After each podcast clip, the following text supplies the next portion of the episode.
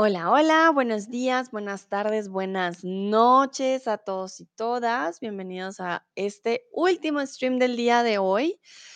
Hanna ya me hizo un comentario antes de que yo pudiera saludar muy bien. Hanna, me doy cuenta que tú lees mucho. Hanna dice que ya ha leído un libro que se llama Las historias más bellas de la mitología americana. Entonces ya conoce algunos mitos y leyendas, que es de lo que vamos a hablar el día de hoy en el stream. Saludo a Dino, Andy, Nayera, Rash, Lama. Muy bien. Y vamos a hablar de mitos y leyendas en Latinoamérica. Hay muchos mitos, muchas leyendas, muchas historias que son representativas de la región. Entonces, para empezar, yo les quiero preguntar si ustedes conocen mitos o leyendas de Latinoamérica. Veo que Hanna obviamente ya conoce, pero quiero saber el resto, si conoce o no. Bueno, mientras saludo también a Iad, siempre te veo en mis streams. Hola Iad. Hoy voy a darles eh, algunos nomás, no, no todos porque son muchos. Entonces, sí, solo algunos voy a, presentar el día de hoy. Para aquellos que no me conocen, mucho gusto. Yo soy Sandra, soy de Colombia, comúnmente vivo en Alemania, ahora estoy en México. Y bueno, este mes es el mes de las brujas, es el mes de Halloween.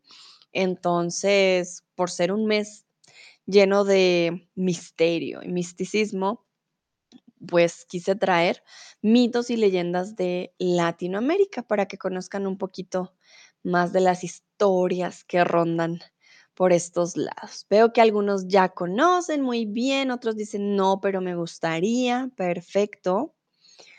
Vale, nadie dice conozco algunas de mi, pa de mi país.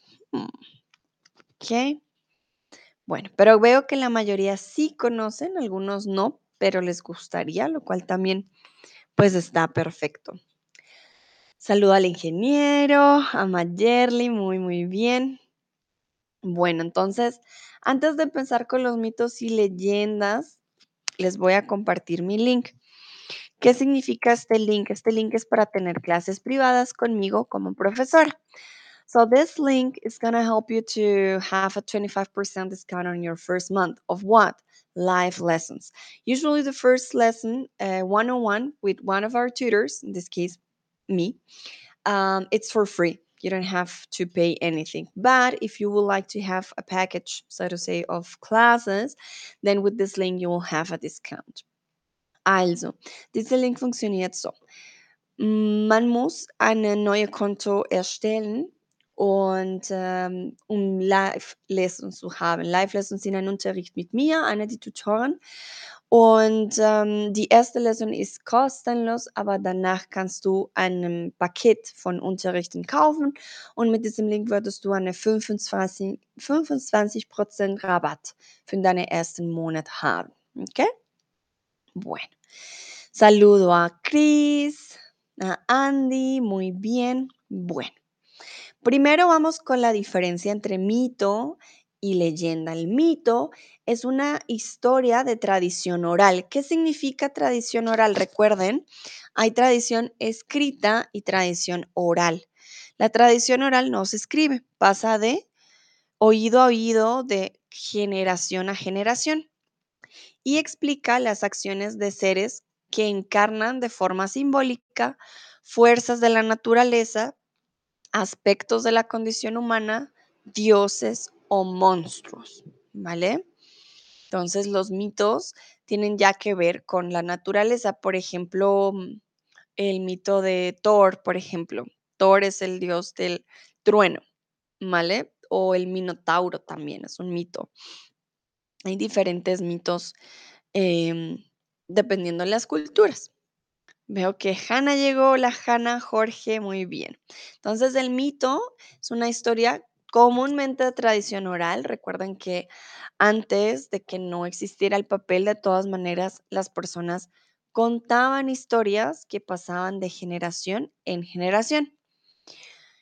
La leyenda es un relato que cuenta hechos humanos o sobrenaturales que se transmiten también de generación en generación de manera oral o escrita dentro de una familia, clan o pueblo.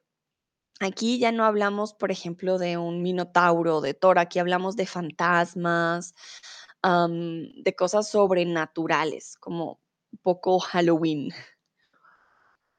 Mm, realmente suelen confundirse las dos. No es muy clara la diferencia, hay una diferencia más literaria, por decirlo así, pero mm, sí, la, la leyenda también puede ser escrita. Hoy en día los mitos también ya se han escrito. Antes eran más em, de tradición oral, ¿vale? Remember, if you have any questions, please let me know.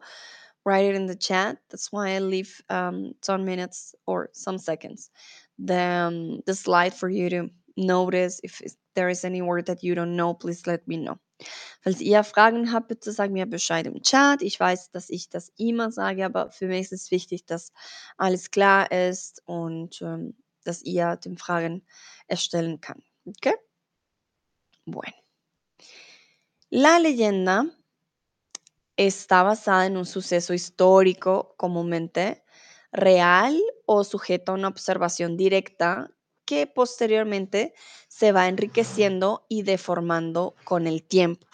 Entonces, dicen que la leyenda está basada en hechos reales muchas veces, pero no siempre, ¿vale? No, no crean que, que sí, que todo es real. No, muchas veces alguien cuenta una historia y entonces se la cuenta al, al hermano y luego a la familia y luego el clan, el pueblo dice, ah, no, si es que sí es verdad, ¿vale? De tanto contarlo, se convierte en realidad. Entonces, sí, por eso les digo, la leyenda y el mito se parecen mucho. El mito tiene que ver más con poderes sobrenaturales como de dioses, monstruos y así, mientras que la leyenda tiene que ver con cosas sobrenaturales, fantasmas y este tipo de, de historias. Hoy les traje un eh, mito mexicano, que es la, el hijo del maguey, ¿vale? Entonces le voy a, les voy a contar la historia del hijo del maguey. Esta leyenda eh, viene también de los indígenas. Mm, para aquellos que no saben qué es maguey, es la planta que ven en la imagen, ¿vale? Parece una aloe vera. Aquí en México hay diferentes tipos de aloe veras, por decirlo así, de cactus, y uno de ellos es el maguey, que es la planta que pueden ver en la imagen. Maguey is the plant that you are seeing in your um, in the image in your screen. It's not aloe vera, es maguey. Bueno, entonces cuenta la leyenda que una doncella llamada Xochitl, no, Xochitl, le hizo un bonito regalo a Tecpancatlen, ah, perdón, Tecpancatlin, un jícara de miel de maguey. Bueno, aquí, ¿por qué los nombres Xochitl y Tecpancatlin? Bueno, son nombres indígenas, ¿vale? Recuerden que aquí en México hay muchas eh, comunidades todavía indígenas, entonces no son palabras en español, vienen de una lengua indígena. Y bueno, la doncella, eh, Ana me preguntas del náhuatl. No estoy segura realmente, Ana, pero sí podría ser porque Xochitl sí suena a náhuatl, ¿vale? Pero hay muchas, muchos, ah, muchas comunidades y pueden cambiar por cosas pequeñas. Entonces, sí, pues realmente no estoy 100% segura, pero podría ser. La doncella le regaló una jícara de miel de maguey. ¿A quién? Al hombre, ¿vale? La doncella es una chica, Xochitl, perdón, Xochitl, y le regala una jícara de miel de maguey a, al chico. ¿Qué es una jícara? Una jícara es como un jarrón una vasija o una botella pequeña para tomar una bebida. Entonces, una jícara es como un jarrón, una vasija o una botella. ¿A qué se parece la jícara? Yo aquí la voy a buscar para mostrarles las imágenes.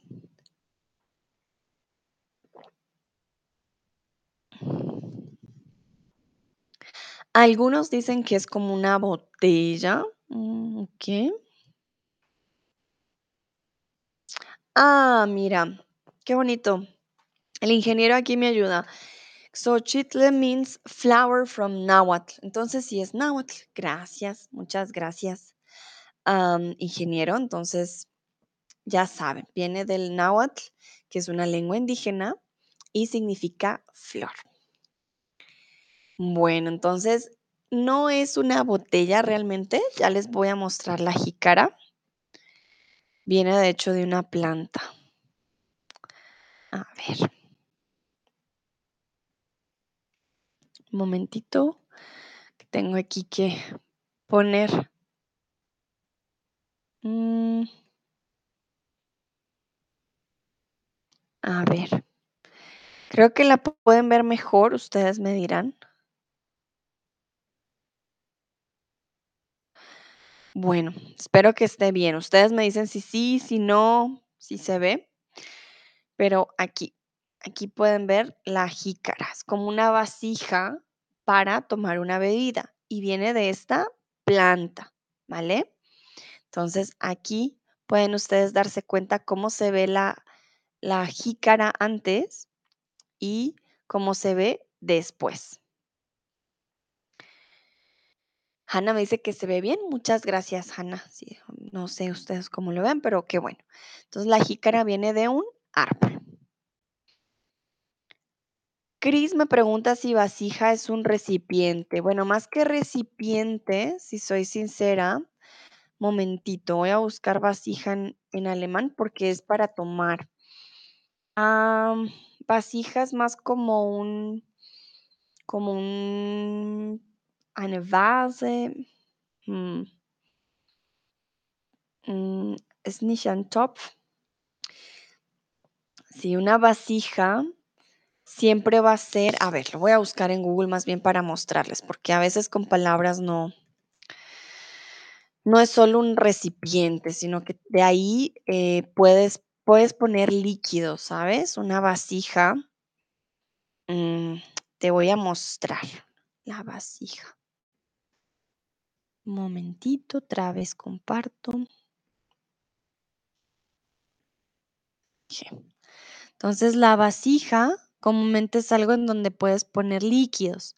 Estas son las vasijas antiguas, ¿vale? Ahí puedes poner flores y demás. Y la jícara es un tipo de vasija, pero más pequeña, para tomar una bebida. Comúnmente las vasijas tienen agua, ¿vale? Por eso tienen esta forma. Entonces, no son solo un recipiente, sino que tienen su función, ¿vale? Bueno, no sé si la pudieron ver grande. Aquí lo agrando un poquito. Miren todos los tipos de vasijas. Estos son ya vasijas antiguas, ¿no? Pero la jícara es un tipo de vasija. ¿Por qué? Siempre tienen líquidos aquí dentro. Perfecto. Ahora vamos con qué es el maguey. Yo ya les dije, les mostré en la imagen. El maguey es un animal, un dios o una planta. ¿Qué es el maguey? Mientras leo, Hannah me ha escrito en el chat. Hay muchos más. Creo que solo en México hay 68 lenguas indígenas que son oficiales, así que, uf. Exacto, Hannah, hay muchos y por lo que aprendí también pueden llegar a cambiar mucho los dialectos y cambian los nombres. Entonces, por eso no me atrevo a, a decir, pero el ingeniero, em, pues conoce, entonces me ayuda. Muy bien. Recuerden que el ingeniero es Birds y él, él es aquí de México, por eso digo que él me, me puede ayudar. Bueno, muy bien. El maguey no es un animal, no es un dios, es una planta. Y hoy creo que voy a estar usando mi pantalla para yo mostrarles todo, porque creo que es, es mejor cuando ustedes tienen una, una ayuda visual. Entonces, a ver, les voy a mostrar el maguey, ¿vale? Momentito, pium, pium, listo. Entonces, hay diferentes tipos de maguey. Miren, o de agave también, ¿no? El agave con esto se hace mezcal. Em, pero sí, aquí les muestro, es una planta, ¿vale? El maguey es una planta. Perfecto. ¿Qué pasó después? Al recibir este obsequio, el monarca se enamoró perdidamente de aquella mujer.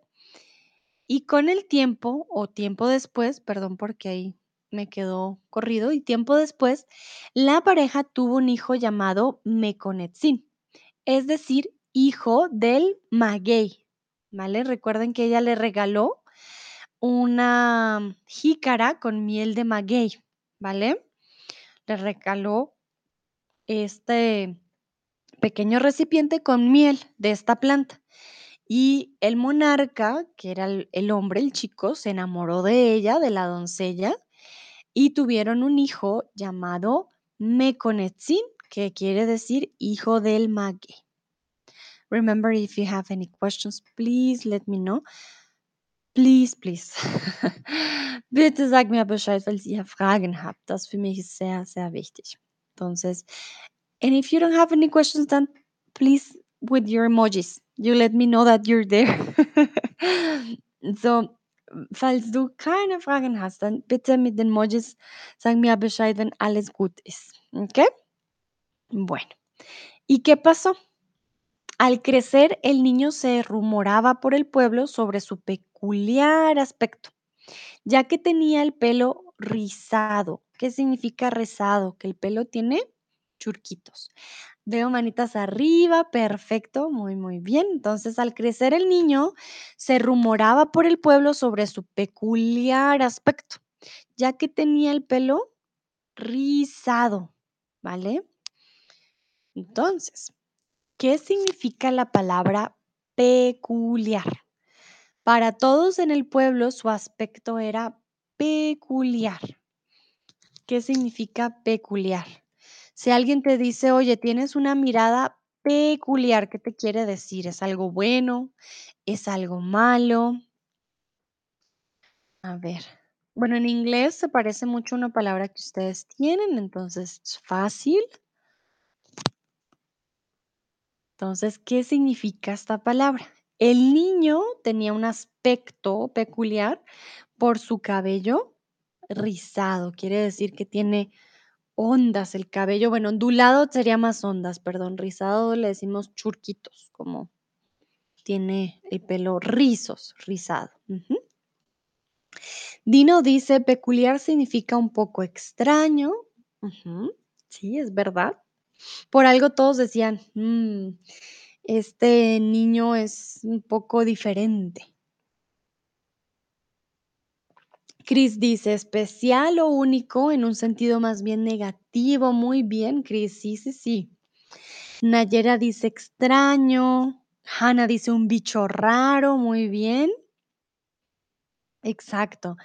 La palabra peculiar significa que es algo único, que es singular, como decía Chris, pero es de forma negativa, ¿vale? Entonces, cuando dices, no, es que esta persona es muy peculiar, mm, no estamos diciendo esta persona es única y genial, no. Estamos diciendo, "Mm, esta persona poco extraña, ¿vale? Entonces, una persona peculiar significa, mm, no, como que hay algo que no, que no cuadra, decimos en Colombia, algo que... mm, mm. Entonces, muy, muy bien. Si es algo extraño, es, pero es especial, ¿no? Es algo especial que tiene esta persona en lo negativo. Y bueno, ¿por qué crees que era peculiar tener el pelo rizado? ¿Por qué crees que era peculiar tener el pelo rizado? Aquí les voy a mostrar mientras ustedes me escriben. Si alguno no sabe qué es el pelo rizado, les muestro. Recuerden que hay tres tipos, bueno, los tres tipos generales de pelo o de cabello em, son el cabello liso, el cabello ondulado y el cabello rizado. Este es el cabello rizado. pero no me gusta que todo es como, no sé por qué no lo muestran en niños. ¡Qué niño! Exacto. Entonces, ¿qué pasó con el con el rey o con el hijo del rey? El hijo del rey tenía el cabello así, rizado, como este niño de aquí. A ver, les muestro. Si se dan cuenta, tiene rizos, ¿vale? En el cabello. Entonces, ¿por qué crees que era peculiar tener el pelo rizado para este pueblo? Este es el pelo con rizos. Bueno, Nayera me dice, la gente ahí no tiene el pelo rizado. Muy bien, Nayera, vamos a ver qué dicen los otros. Pero. También podría haber otra razón que quizás yo no, no sepa, pero sí. ¿Por qué? ¿Por qué dirían ellos? "Mm, es peculiar. Hanna dice, porque en Latinoamérica no es común tener el pelo rizado. Toda la gente tiene el pelo liso y moreno. Uh, Hanna, ten cuidado. ten cuidado porque, em, porque no. vale, en Latinoamérica sí es común tener pelo rizado en muchas regiones, ¿vale? Porque tenemos muchas regiones afro también. Por ejemplo, en Colombia, si vas en la zona que es Cali, vas a ver muchas mujeres afro, hombres afro, niños afro, con el pelo muy, muy rizado. Em, realmente no es que toda Latinoamérica sea igual, obviamente, pero en Latinoamérica no es común tener un solo tipo de cabello. Sí tenemos el pelo un poco más oscuro, sí es verdad, tenemos más cabello negro o, no sé, café, pero eh, comúnmente no tenemos el cabello todos liso. Por ejemplo, el mío es más eh, ondulado, si se dan cuenta, yo no tengo el cabello liso. Es más común tener el cabello largo, eso sí. Y de ser morenos, bueno, depende. Hay unos más morenitos, hay otros más blanquitos, pero hay de todo, hay de todo un poco, ¿vale? Chris dice, ¿por qué creían que fue hechizado por una bruja? Ah, muy bien, Chris, ¿ok? Porque creían que fue hechizado por una bruja. Podía ser. Bueno, aquí tiene que ver con un poquito lo que dijo Nayera y Hannah, ¿vale? El pelo rizado, ¿qué pasa? Los pueblos indígenas no tienen el cabello rizado. Aquí ya hablamos no de Latinoamérica, sino de la comunidad indígena. Entonces, en la comunidad indígena no es común tener el cabello rizado, sino el cabello liso, negro, largo. Y para ellos era muy peculiar que el niño tuviera el pelo rizado por eso, porque ahí como dice Hannah, pues sí, no era común en esa comunidad. Dino dice, porque todas las personas en el pueblo tienen el straight pelo. Dino, muy bien, me río porque suena un poco chistoso, pero pelo liso, straight pelo. Pelo liso. Recuerden, hay tres tipos de pelo, pelo liso, straight hair, pelo ondulado, wavy, y eh, pelo rizado, curly hair, ¿vale? Bueno, entonces, continuamos. El pueblo tolteca tendrá su fin cuando suba al trono un rey de pelo crespo, en forma de tiara, y cuando la naturaleza engendre conejos con cuernos de venado. Había una leyenda en el pueblo, por eso tenían pre- preocupación. Esta leyenda decía que el pueblo tolteca tendría su fin cuando uno de los reyes que subiera al trono tuviera el pelo crespo. Crespo es sinónimo de rizado, ¿vale? Y en la forma, pues, de tiara, recuerden de tiara. Y cuando la naturaleza engendre conejos con cuernos de venado. Hannah dice, sí, tienes razón, hace mucho tiempo de esta historia, así que allí no había pelo rizado. Exactamente, sí, tienes toda la razón. Nayera dice, ay, el pelo crespo.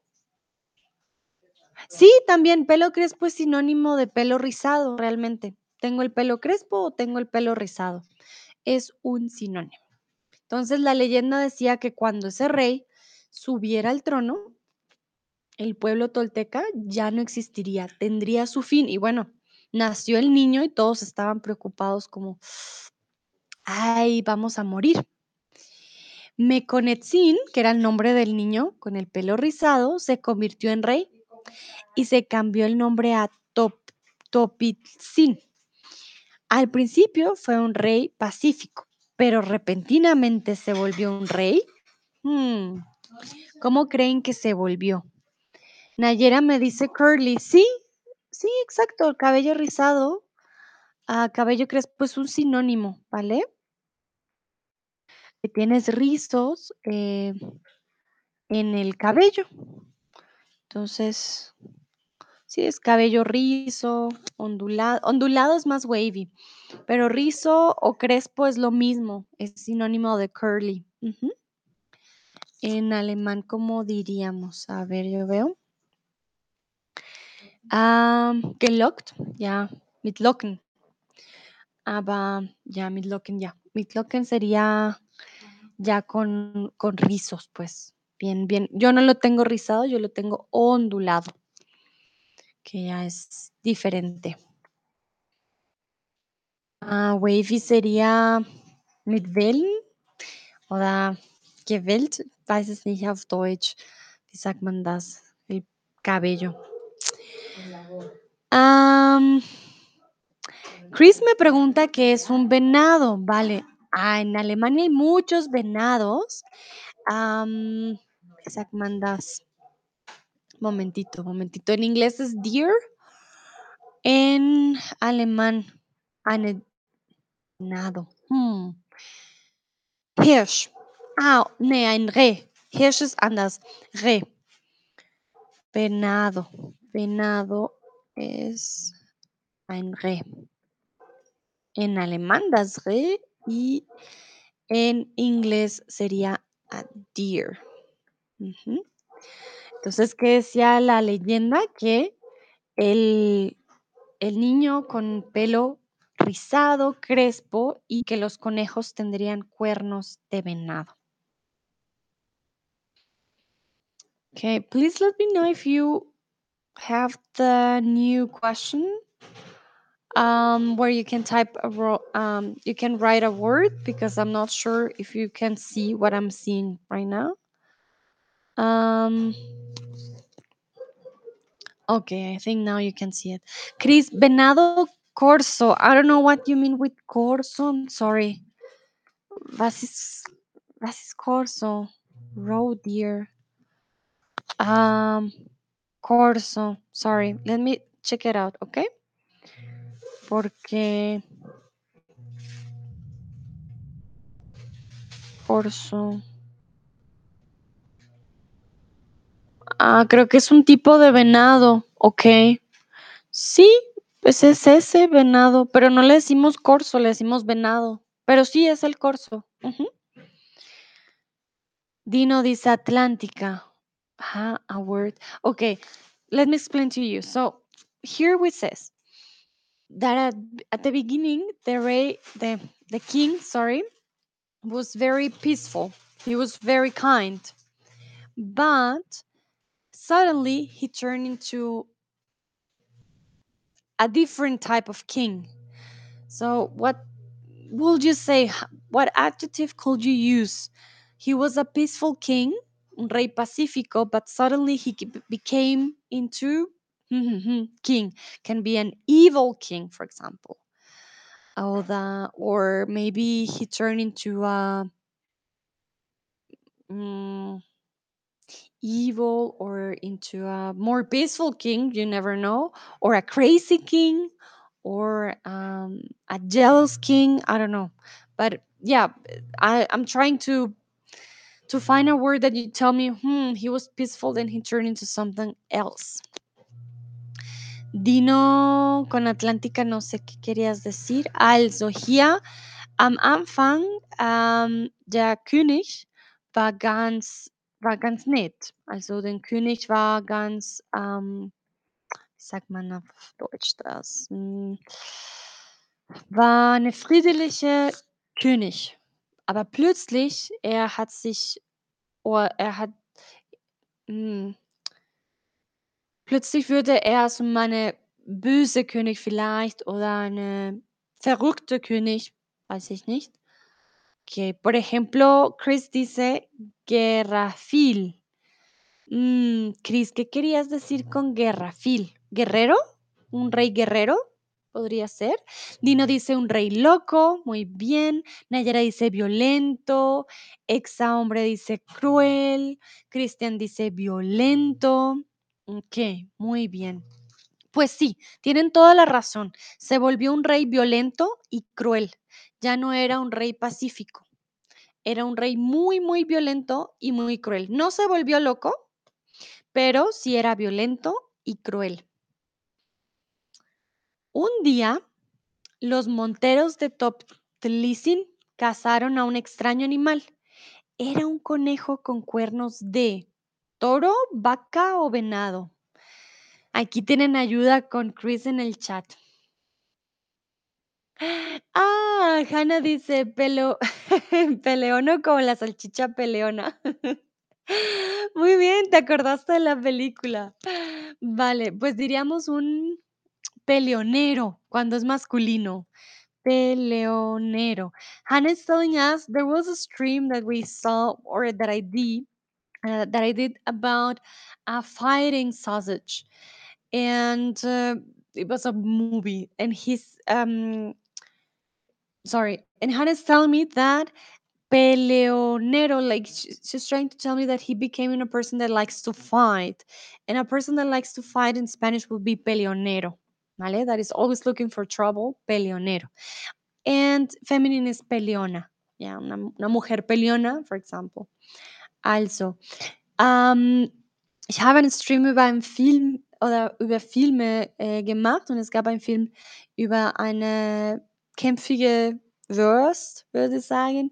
Und ja, jemand, das mag oder jemand, die immer äh, versucht, ein, no, nicht ein Krieg, aber eine Pelea. Hm.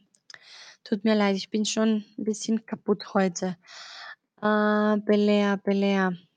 Moment. Eine Pelea ist eine ah, ja, eine Streit. Jemand, die die mag Streit zum Streiten und so, ist un peleonero o peleón. Peleonero ist masculin, peleona ist peleona ist feminin.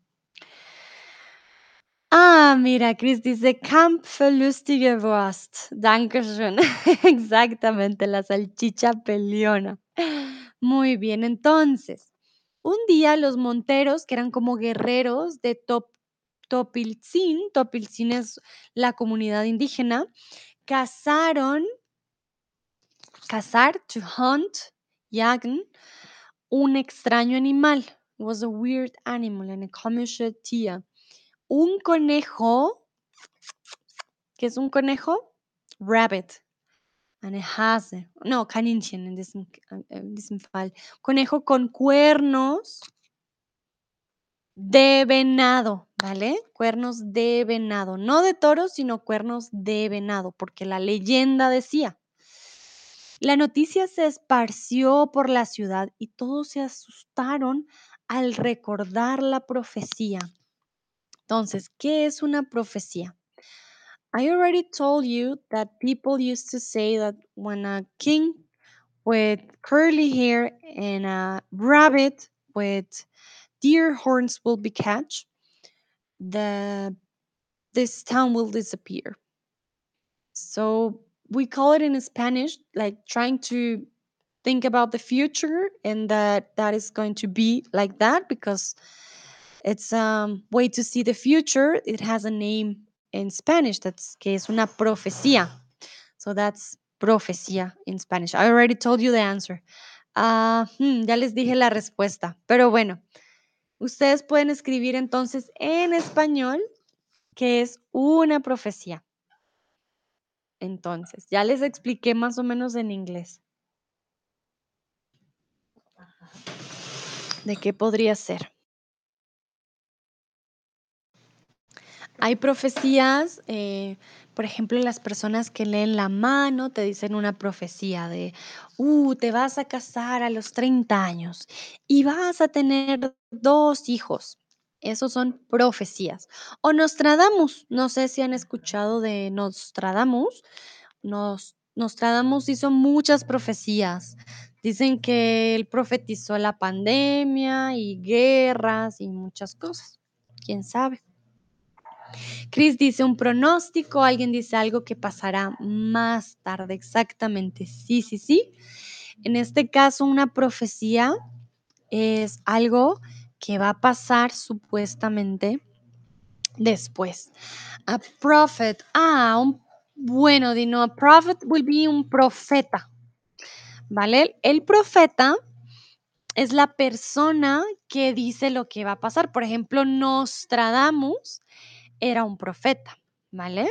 Él decía, ah, es que miren, esto y esto va a pasar, ¿vale? Entonces puede escribir acá en el chat, es un profeta. So the person who's telling us what is going to happen is called profeta.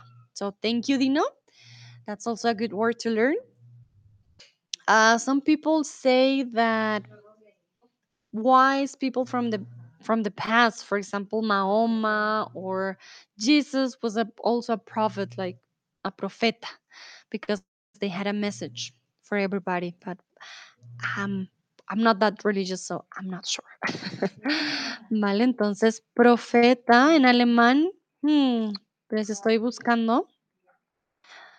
Ich glaube, Prophet oder eine Seher. Nee, ich glaube, Prophet wird es sein. Chris, wenn ich falsch liege, bitte sag mir Bescheid. Aber ich glaube, es ist sehr ähnlich, ne? Wie auf Englisch, der Prophet. Muy bien. Dino, ah, Dino dijo el profeta. Exa hombre dice ah, vista del futuro. Ujú. Hanna dice cuando se dice en presente, pero pasará en el futuro. vale, Hanna, no necesariamente se dice en presente, pero eh, definitivamente es algo que pasará en el futuro. No sabemos realmente si sí o si no, pero sí. Bueno, continuamos con la historia. Al poco tiempo empezaron a suceder desastres naturales, huracanes, plagas, sequías e inundaciones. Ay, Nayera, me llegó tu respuesta. Nayera dice una predicción del futuro a través de la inspiración divina. ¡Ah! Nayera, me encanta. Sí, sí, sí, muy bien. A ver, lo voy a escribir en el chat, ojalá no se me vaya. A ver, tin, tin, tin, soy rápida. Qué explicación tan bella, Nayera. Muchísimas, muchísimas gracias. Una profecía es una predicción sobre el futuro o del futuro. Yo diría más sobre, ¿vale? Sobre el futuro a través de la inspiración divina. Muy, muy bien. En este caso, la predicción decía que el pueblo iba a desaparecer por culpa del nuevo rey con rizos y el conejo con, con cachos de, de venado. Y al poco tiempo realmente, pues sí, empezaron a suceder desastres naturales, como por ejemplo inundaciones, incendios. Esos son desastres naturales. Son the disasters that happen with the nature, desastres naturales. Hurricanes, huracanes, orkan, eh, plagas, por ejemplo, los insectos. En la Biblia hay siete plagas. Ähm, Plagues or Plagen, glaube ich, ist auf Deutsch. Also es, es kommt aus Latein, so ich glaube, äh, diese ähm, Sprachen ähnlich. Also, plagas, sequías, cuando hay mucho calor y no hay agua, o inundaciones, que es el contrario. Uh, mucha agua y eh, sí, muchísima, muchísima agua. Bueno. ¿Qué es una plaga? Ya les dije las traducciones. Ahora ustedes me dicen qué es una plaga. ¿Cómo describirían ustedes plaga en español? Creo que, bueno, hoy por el cambio climático hay plagas en, en diferentes lugares. Bueno, veo que llegó Michael. Hola Michael, ¿cómo estás? Double X. Muy bien. Y de hecho las plagas pueden ser también plagas en nuestras plantas. Si ustedes tienen un jardín, Pueden decir: "Ay, Sandra, mis plantas se están dañando, tengo una plaga, hay una plaga en mi jardín". O en la madera también sucede que en sus casas, por ejemplo, ven que la madera, ah, se empieza a caer. Ay, no, es una plaga en mi madera. Va a dañar la madera, ya no, no voy a tener casa prácticamente. También hay plagas de plantas. Hay plantas que son malas y son una plaga para las otras plantas, por ejemplo. Exa hombre dice insectos en más. Dino dice cuando toda la gente se sienten enfermos. Uh, vale, esa es una pandemia. Lo que pasó ahorita con el COVID, ¿vale? Dino, esa es pandemia. Plaga. mm, sí, plaga no es cuando estamos enfermos. So a plague wouldn't be when we are sick. That was what we had with the COVID, for example. I wouldn't call it a plague. I will give you the meaning just now, okay? Chris dice, muchísimo de algo en un lugar. Podrían ser muchos animales o plantas. Bueno, pero recuerden que además de la cantidad, eh, hay algo especial, porque por ejemplo un bosque tiene muchísimos árboles y no es una plaga, ¿vale? Nayera dice, una enfermedad que se transmite a través de insectos como el... Ah, paludismo. Muy bien, Nayera. Exactamente. Bueno, la plaga no es algo que hay mucho, solamente, ¿vale? La plaga sí es una colonia de organismos, ya sean animales o vegetales, pero que atacan, ¿vale? Y que destruyen los cultivos, por ejemplo, de plantas o que destruyen lo que tocan. So what what is the thing about the plague? It's a lot. It's um it's an organism and there are too many of them. It can be insects, it can be plants, it can be also really small. But the problem is not that there are many, the problem is that they attack and they destroy everything they touch. So that's why it's called a plague, okay? Mm, por ejemplo, Chris, muchísimo de algo en un lugar que no suele estar. Exacto, Chris. Sí, sí, sí. Muy bien. So they shouldn't be there and they are. So, hmm, they are attacking and they're destroying what, what they are touching, okay? So it's not that we are sick, for example. It's not about that, okay? Ähm, vale. Auf Deutsch, also eine Plage ist nicht nur, dass etwas oder von etwas zu viel gibt, aber es ist wie eine Kolonie. Es könnte von Tier oder von Pflanzen sein und diese Organismen, äh, sie machen alles kaputt oder sie ernten sich von von was sie berühren und es ist sehr gefährlich deswegen, okay? Zum Beispiel von Insekten, sie bringen Krankheiten und dann ist eine Plage. Weil zu zu viel sind und eine Gefahr für un für die Pflanzen oder für uns Menschen auch ist. So with, uh, insects, like Nayera said, uh, the problem is that they bring sickness to people or to plants, and that's also very dangerous. Bueno, ahora es tu turno de adivinar cómo creen que terminó la historia. Les voy a contar de nuevo. Había una chica y un chico. Se enamoraron, tuvieron un bebé. Y este bebé tenía el cabello rizado. He had curly hair. Y la leyenda en el pueblo decía que cuando naciera un rey con pelo rizado, el pueblo se iba a acabar. Y cuando encontraran un conejo con cuernos de venado. Y lo encontraron. Y el rey, él, de pelo rizado, era una persona muy cruel y violenta. Entonces, ¿cómo creen ustedes que terminó la historia? How do you think this story ends? Also, wie, was könnte die Ende, das Ende, der, die Ende? Oh Mann, tut mir leid, bin kaputt schon. Ähm, die, ich glaube, es ist die Ende. No, der Ende. ah, ihr weiß, was ich sagen will. Ähm, von dieser Ges Geschichte. Was könnte die? Ah, ich kann nicht mit den Frage A ver, final. Die Ende, das Ende, der Ende, das Ende. Dankeschön, Chris. Ich wüsste, die klingt komisch für mich, das Ende, ja. Exa hombre, no muy bien. Okey, que muy bien. Exa hombre dice que la historia no terminó bien, ¿vale?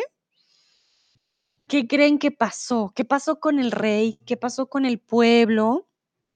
Chris dice: "Y colorín colorado, este cuento se ha acabado". Muy bien, Chris, conoces hace mucho no escuchaba esta frase. Ah, usually the stories for us, they end like this: "Colorín colorado, este cuento se ha acabado". Pero este no es un cuento, este es un mito. Entonces es diferente.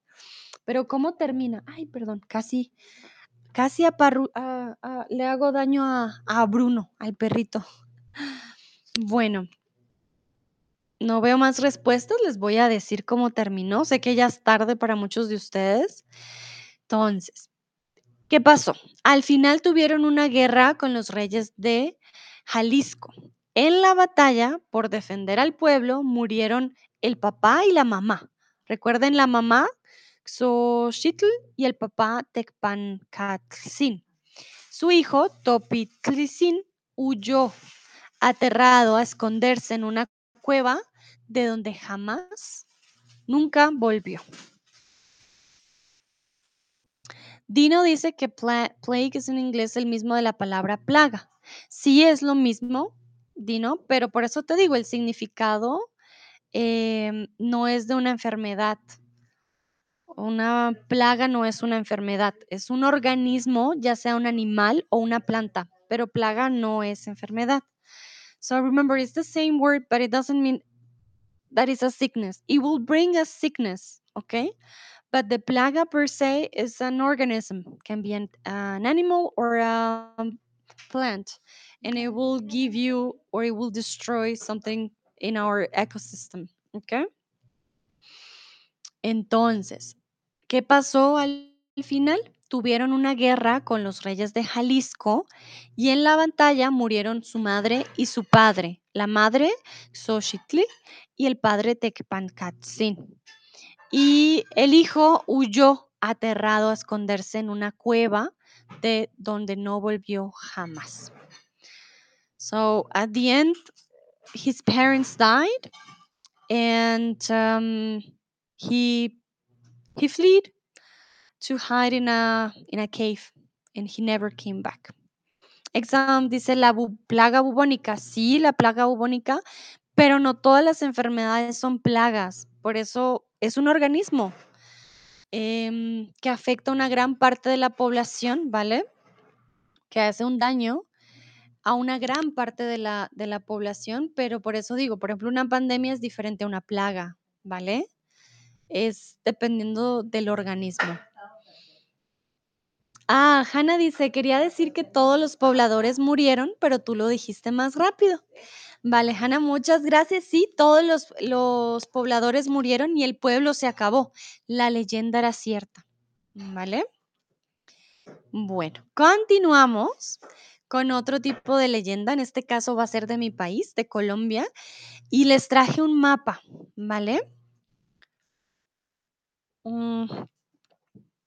Les traje un mapa de Colombia y Venezuela, ¿por qué?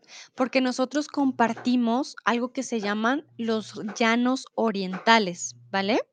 Es esa zona que ustedes ven en el mapa. Y en el mapa, si se dan cuenta, están nuestros 2 países, Colombia al lado izquierdo, Venezuela al lado derecho. ¿Qué son los llanos orientales? Son una zona en los 2 países que son llanas, son muy, muy planas, muy lindo, pero no hay montaña, superllano, ¿vale? Súper, superllano, por eso se llaman los llanos orientales, no hay montaña. Y, em, esta leyenda la compartimos, tanto Colombia como Venezuela. Se llama El Silbón. Recuerden, los mitos son tradiciones ya de dioses o de cosas por el estilo, las leyendas son más sobrenaturales. El nombre del silbón está relacionado con el verbo silbar o soplar. Silbar, a ver si puedo soplar. Uh, perdón, si lo hice muy duro. Eso es silbar. Y soplar es, ¿vale? Entonces, el nombre del silbón está relacionado con el verbo silbar o soplar. Silbar o soplar.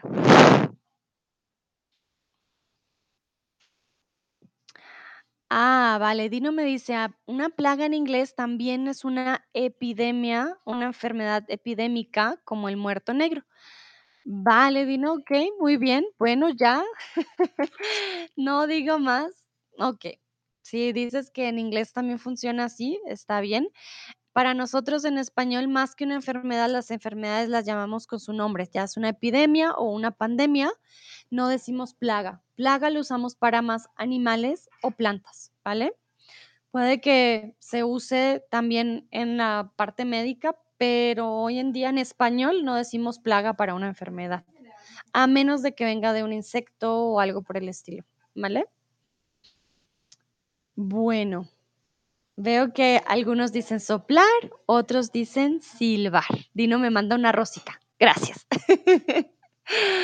Muy bien. Ah, bueno, entonces, silbón significa que viene del verbo silbar. ¿Por qué silbón? Porque silba mucho, ¿vale? Es como gordinflón, cuando alguien está muy gordo, o cabezón, que tiene una cabeza muy grande.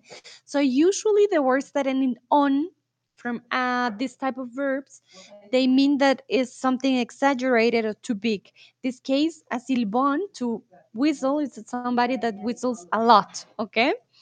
I was saying cabezón from head. If somebody has a big head, we will say cabezón. Or gordinflón, somebody's fat, we will say, or has a big tummy, then we'll say gordinflón, ¿vale? Entonces, dice la leyenda que es un muchacho que tras asesinar a su padre está condenado a vagar por el mundo cargando con un saco lleno con los huesos de su progenitor. Remember, if you have any question about any word in this text, let me know before I continue, okay? Bitte sag mir Bescheid, falls ihr Fragen habt von diesem Text, bevor ich weitergehe, okay? Repito. Dice la leyenda que el silbón es un muchacho que tras asesinar a su padre está condenado a vagar por el mundo cargando un saco lleno con los huesos de su progenitor. This one's more scary, okay? I know. Entonces, voy a esperar unos segundos. I will wait a couple of seconds because I know sometimes I'm faster and you're becoming my, you get my signal a little bit later. So gonna wait a little, a pair of seconds so for you to tell me if you have any questions. If you know what vagar means, condenado means. Hannah dice, that's so mean. Sí. Bueno, la leyenda dice que él mató a su padre por dos razones. Hay una, les voy a contar un poquito más al detalle. Dicen que cuando él llegó a su casa, el padre estaba golpeando a su esposa y que él, pues al ver al padre golpear a su esposa, quiso defenderla y mató al padre. Cuando mató a su padre, su abuelo lo vio y le, le, le hizo daño en su espalda y luego le puso sal como, como a Jesús cuando le dieron latigazos y su espalda tenía heridas y le puso sal y el abuelo fue el que le dio el saco lleno de huesos ah, para que lo llevara. Exa hombre me dice que es progenitor, ¿vale? Ese es el quiz que ya viene, ya te digo, ¿vale? Bueno, como creo que entonces conocen las otras, paso. La palabra progenitor es el padre o la madre adoptivo o biológica de una persona.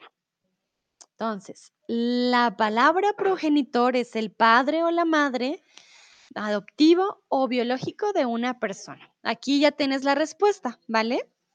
Hannah dice una familia feliz. Uh, muy feliz. La otra parte de la leyenda dice que el Silbón llegó a casa, vio a su padre con su esposa. Sea, él es, la esposa estaba teniendo relaciones con el padre y por eso, pues por los sus celos, ¡pium! lo mató. Esa es la otra parte de la historia, pero quién sabe. Dice exa hombre, gracias, no hay de qué. Realmente aquí combinó muy bien tu pregunta con el quiz. Entonces, la palabra progenitor es el padre o la madre de una persona y es el padre o la madre biológica. Nuestros padres son nuestros progenitores, si son eh, biológicos. Si eres adoptado, pues ya no es progenitor, ¿vale? Bueno, entonces, ah, miren, aquí está la parte, me adelanté. Un día el chico descubrió a su padre golpeando a su mujer. Enfurecido, amenazó a su padre con mucha, mucha violencia. Pero su padre, lejos de disculparse, dijo que su mujer se lo tenía merecido. Repito, un día el chico descubrió a su propio padre golpeando a su mujer. Enfurecido, amenazó a su padre con mucha violencia, pero su padre, lejos de disculparse, dijo que su mujer se lo tenía merecido. So remember, if you have any questions about any word in this text, please let me know. Okay? Bitte sag mir Bescheid, falls ihr Fragen habt. Für mich ist es so wichtig. Tut mir leid, wenn ich das vielleicht zu viel sage, aber ähm, ja, ich weiß nicht viele Wörter und vielleicht ihr kennt nicht ein paar Wörter, so sag mir Bescheid. Muy bien. Chris me dice tener merecido lo merecido. Vale. Existe la, la expresión te lo mereces o tenerse lo merecido. Du hast es verdient. Aber es hat zwei Bedeutungen, okay? Ähm, te lo mereces. Äh, und es hängt davon vom Kontext ab, ne? Te lo mereces. Zum Beispiel, ah, du hast eine neue, einen neuen Job, weil du eine gute Master gemacht hast.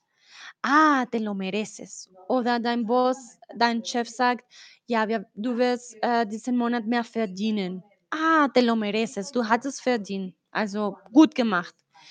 O ähm, du hast jemanden betrogen und die Polizei kommt für dich. Mm, te lo mereces porque hiciste algo malo. Okay? So, tenérselo me merecido uh, it has two meanings. I'm sorry if I'm a little bit dizzy, but um, it's just I'm a little tired. But it has two meanings. Uh, it means you deserve it, but you can deserve something good or something bad. One moment, please. Okay, so for example, your boss tells you you have worked so well here. Uh, you have uh, more money next month. You're gonna gain more. Then your friends, your colleagues can say, Ah, te lo mereces. You deserve it. You worked a lot. But for example, you robbed something or you robbed someone, and then the police come for you. Then you will say, Yeah, you deserve it. You need to pay for what you did. ¿Vale? Ah, Millie, thank you. She had it coming. Exactly. You had it coming. That's a good one. Um, that's a good way to say it. She had it coming. Sí, te lo mereces. But she had it coming is when something's bad, no? Uh, but te lo mereces can also be uh, something positive. Uh, for example, ah, te lo you deserve it. Go, go on holiday, you deserve it. You've worked lots. ¿Vale? Aquí el padre le dijo, tu mujer tenía merecido que yo le pegara. Like she had it coming that I um, punched your wife or that I. Mm, sorry, I'm thinking that I'm kicking your. No, kicking is with the feet. Uh, okay. Think. Didn't rest. Uh, we can golpear. To, Ah, ich, ich denke auf Deutsch schlagen. To hit. Thank you, Mile. Exactly. To hit. Like she's he said he didn't apologize. He was like, "Yeah, I, I want to hit her or she deserves that I hit her because she had it coming. She's not a good wife." Entonces, la expresión lejos de disculparse, ¿qué significa? ¿Que no quería disculparse o que sí quería disculparse? Chris me dice, ¿lo tener merecido siempre es negativo? Ah, tenerlo merecido, lo, lo tiene merecido. No, no siempre, Chris. Lo tiene bien merecido. Lo tiene merecido, se lo tiene merecido. Estoy pensando, Chris, ¿ok? Mm, se lo merece. No, you're right. Let me see. Se lo merece. She deserves it. For example, we say se lo tiene bien merecido and it has bien, but it means completely the opposite. You're right. Se lo tiene merecido. It's negative. Se lo tiene merecido. Ah, Hannah me dijo punch, thank you. Sí, entonces se lo tiene merecido o bien merecido. If you hear those words, it's not positive, it's negative. Se lo tiene bien mere- merecido. Am, y merecer algo eh, is to deserve something. So there, there is a difference. Tener merecido, tenérselo merecido, it's like you need to pay for what you did, pero merecer algo, uh, it's to deserve something. Okay, Chris dice, no comprendo la diferencia entre lo merecido o tener merecido, sorry. All good. It's because you're putting the low in a different position. So I'm gonna, wait, I'm gonna see the question and then let me see. Entonces, no quería disculparse. Está bien, lejos de disculparse, far away from saying sorry, so to say. Also, er wollte nicht sich umschuldigen, ah, lejos de disculparse. Entonces, tener, tener, tener, ten- se lo tiene merecido. Tener, tenerse algo merecido, algo merecido es negativo. Y merecerse, merecer, merecerse algo es positivo. I'm sorry if I'm confusing you. but if you are confused, you let me know like Chris. You know I take my time. So, tenerse algo merecido ist negative, merecerse algo ist positive. So, es tut mir leid, vielleicht habe ich euch verwehrt, aber tenerse algo merecido ist negativ und merecerse algo ist positiv. Also eine Sache ist, etwas zu verdienen und die andere Sache ist, dass du musst äh, für deine äh, schlechte Entscheidungen oder Aktionen äh, ja, wie bezahlen oder wie sagt man das? Also du musst, ah, du musst dafür mm, etwas machen. Also es kommt die Karma sozusagen für dich, ¿ok? Bueno. Se dice que es un espectro, perdón, que siempre aparece de noche y que vaga como alma en pena. Se dice que es un espectro, como un fantasma, que siempre aparece de noche, siempre en la noche y que vaga como alma en pena. Entonces, ¿qué es un espectro? Chris me dice, ja, ist auch nicht so einfach zu erklären. Oh ja, danke Chris für die Verständnis.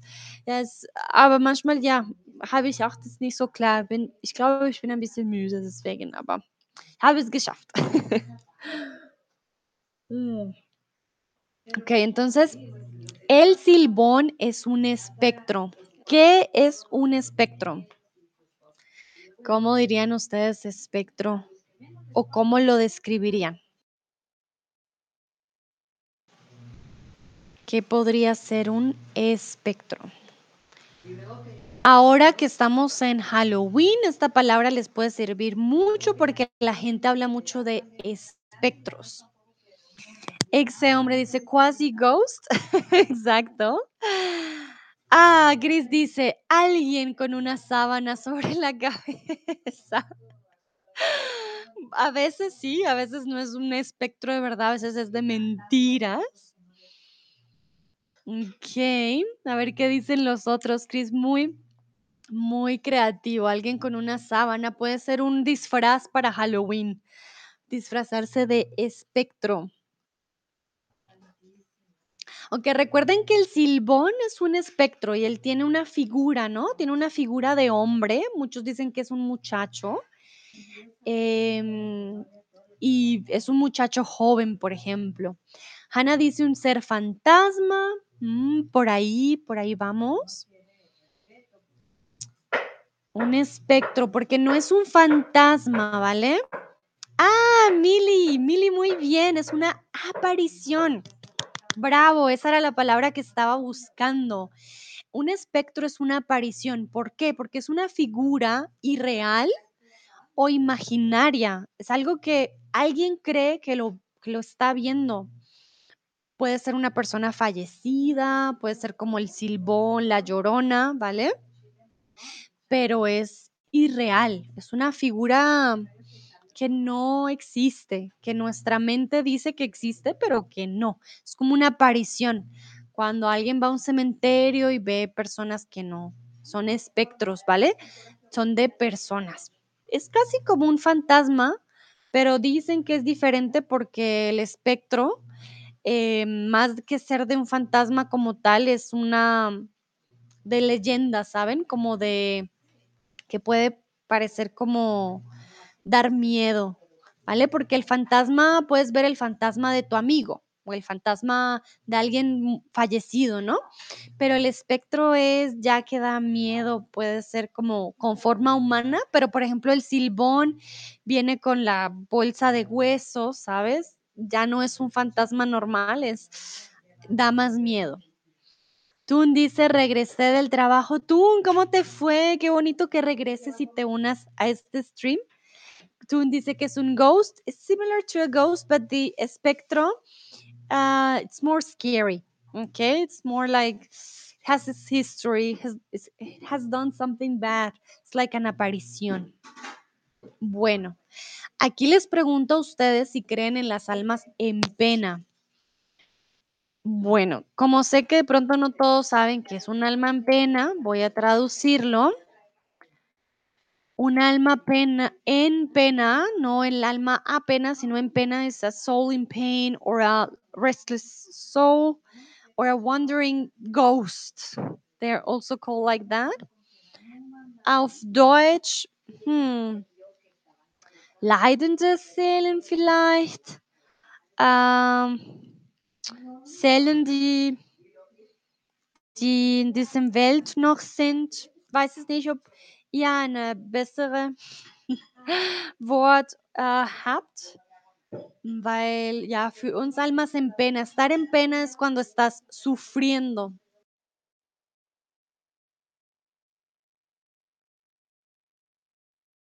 Cuando, cuando sufres estás en pena. Hannah dice que no, que no está sufriendo. Tun dice no lo sé. Vale. So, almas en pena.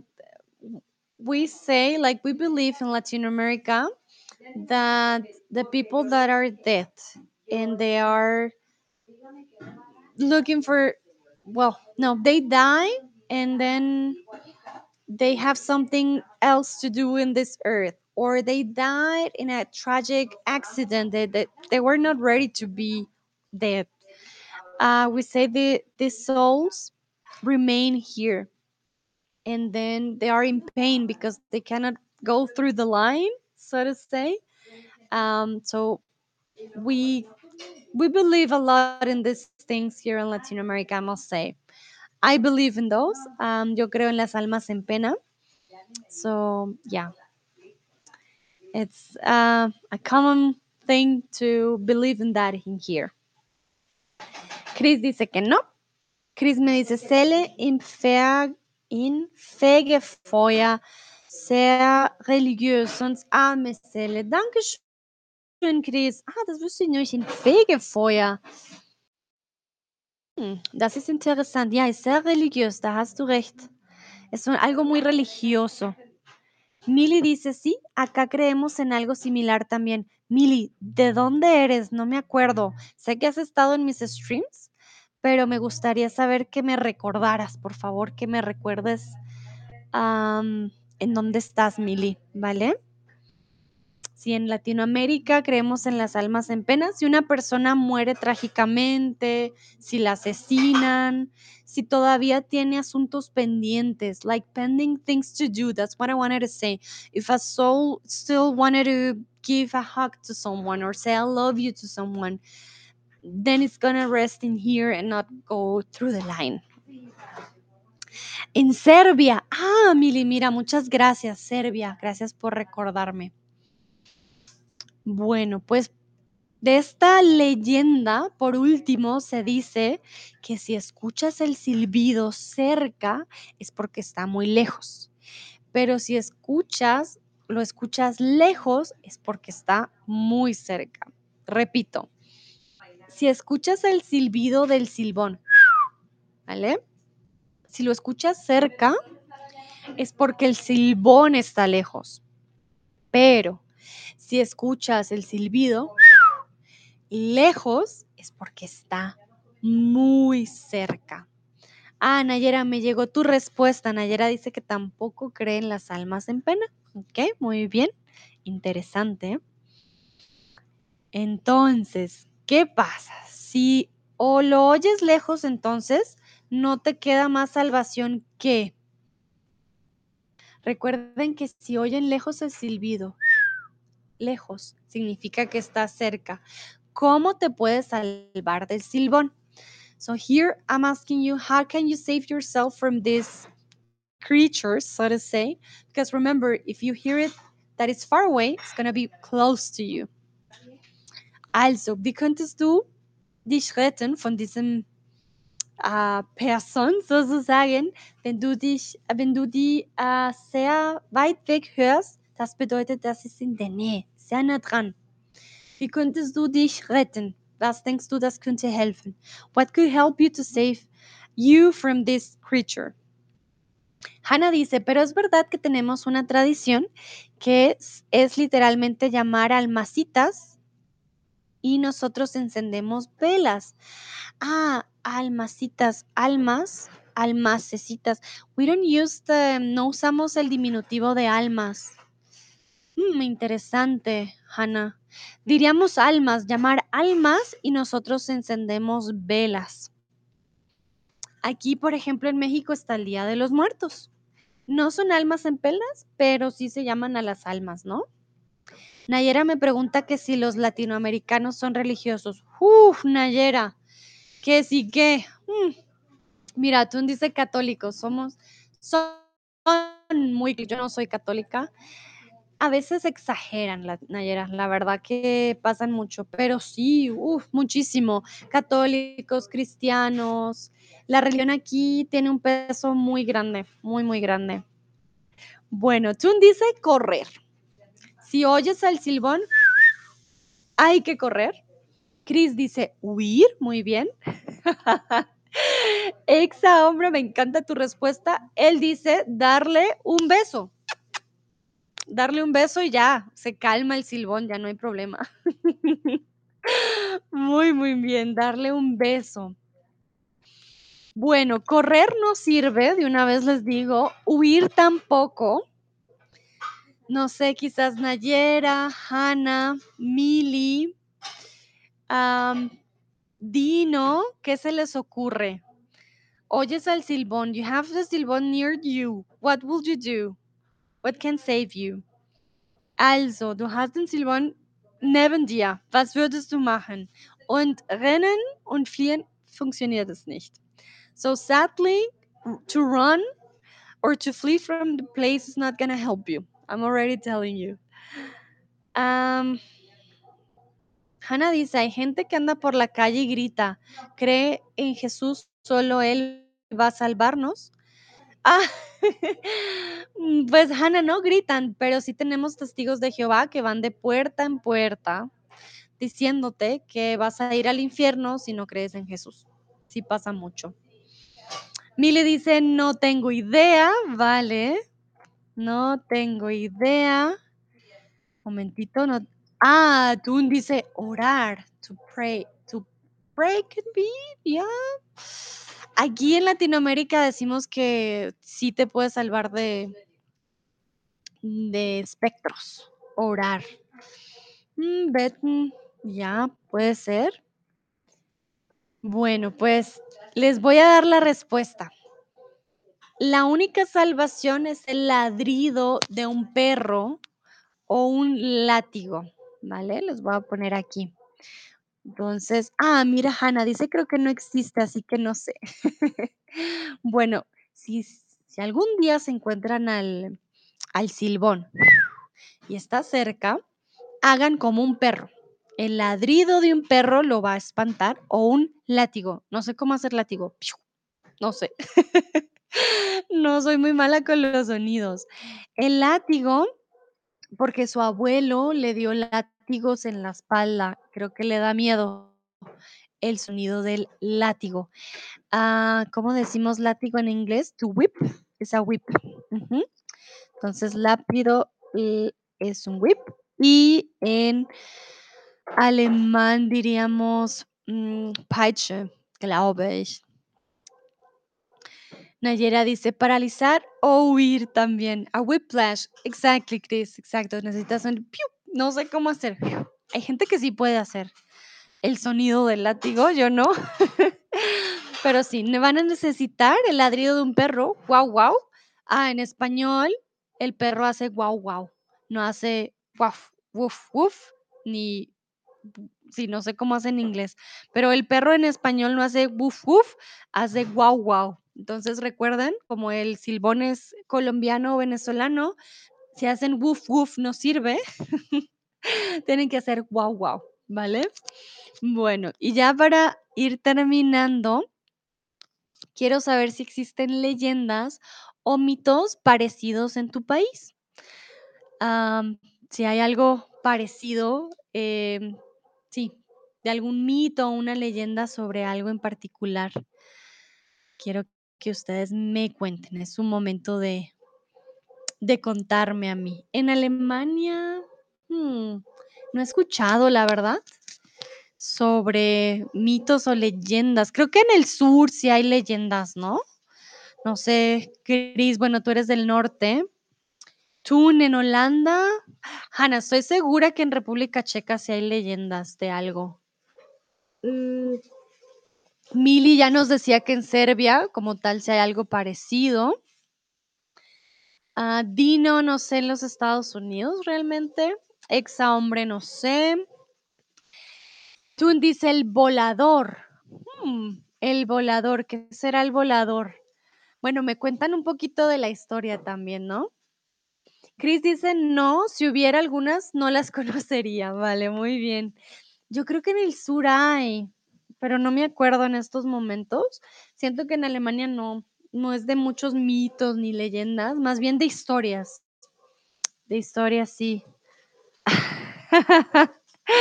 De Bob Esponja. Ah, no me acuerdo del volador. Interesante. Hannah dice: "Hay una leyenda que existe una persona que anda por el bosque y grita, pero no está mal, solo hace ruido". Mm, vale, muy bien. Bueno, en República Checa, mm una persona que anda por el bosque y grita. Exa hombre dice que no mucho. Vale.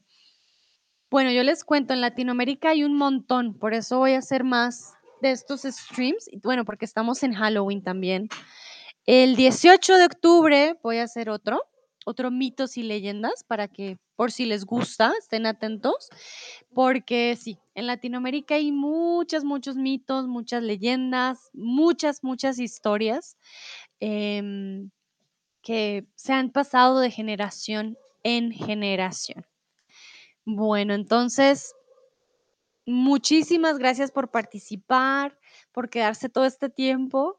Espero que tengan una bonita noche. Ya los dejo irse a descansar. Nayera, Cris, Tun, Exa hombre hoy, am, Mili, Hannah, todos y todas, en serio, muchísimas, muchísimas gracias. A Cris, en serio, de todo corazón, muchas gracias por el alemán, siempre me salvas.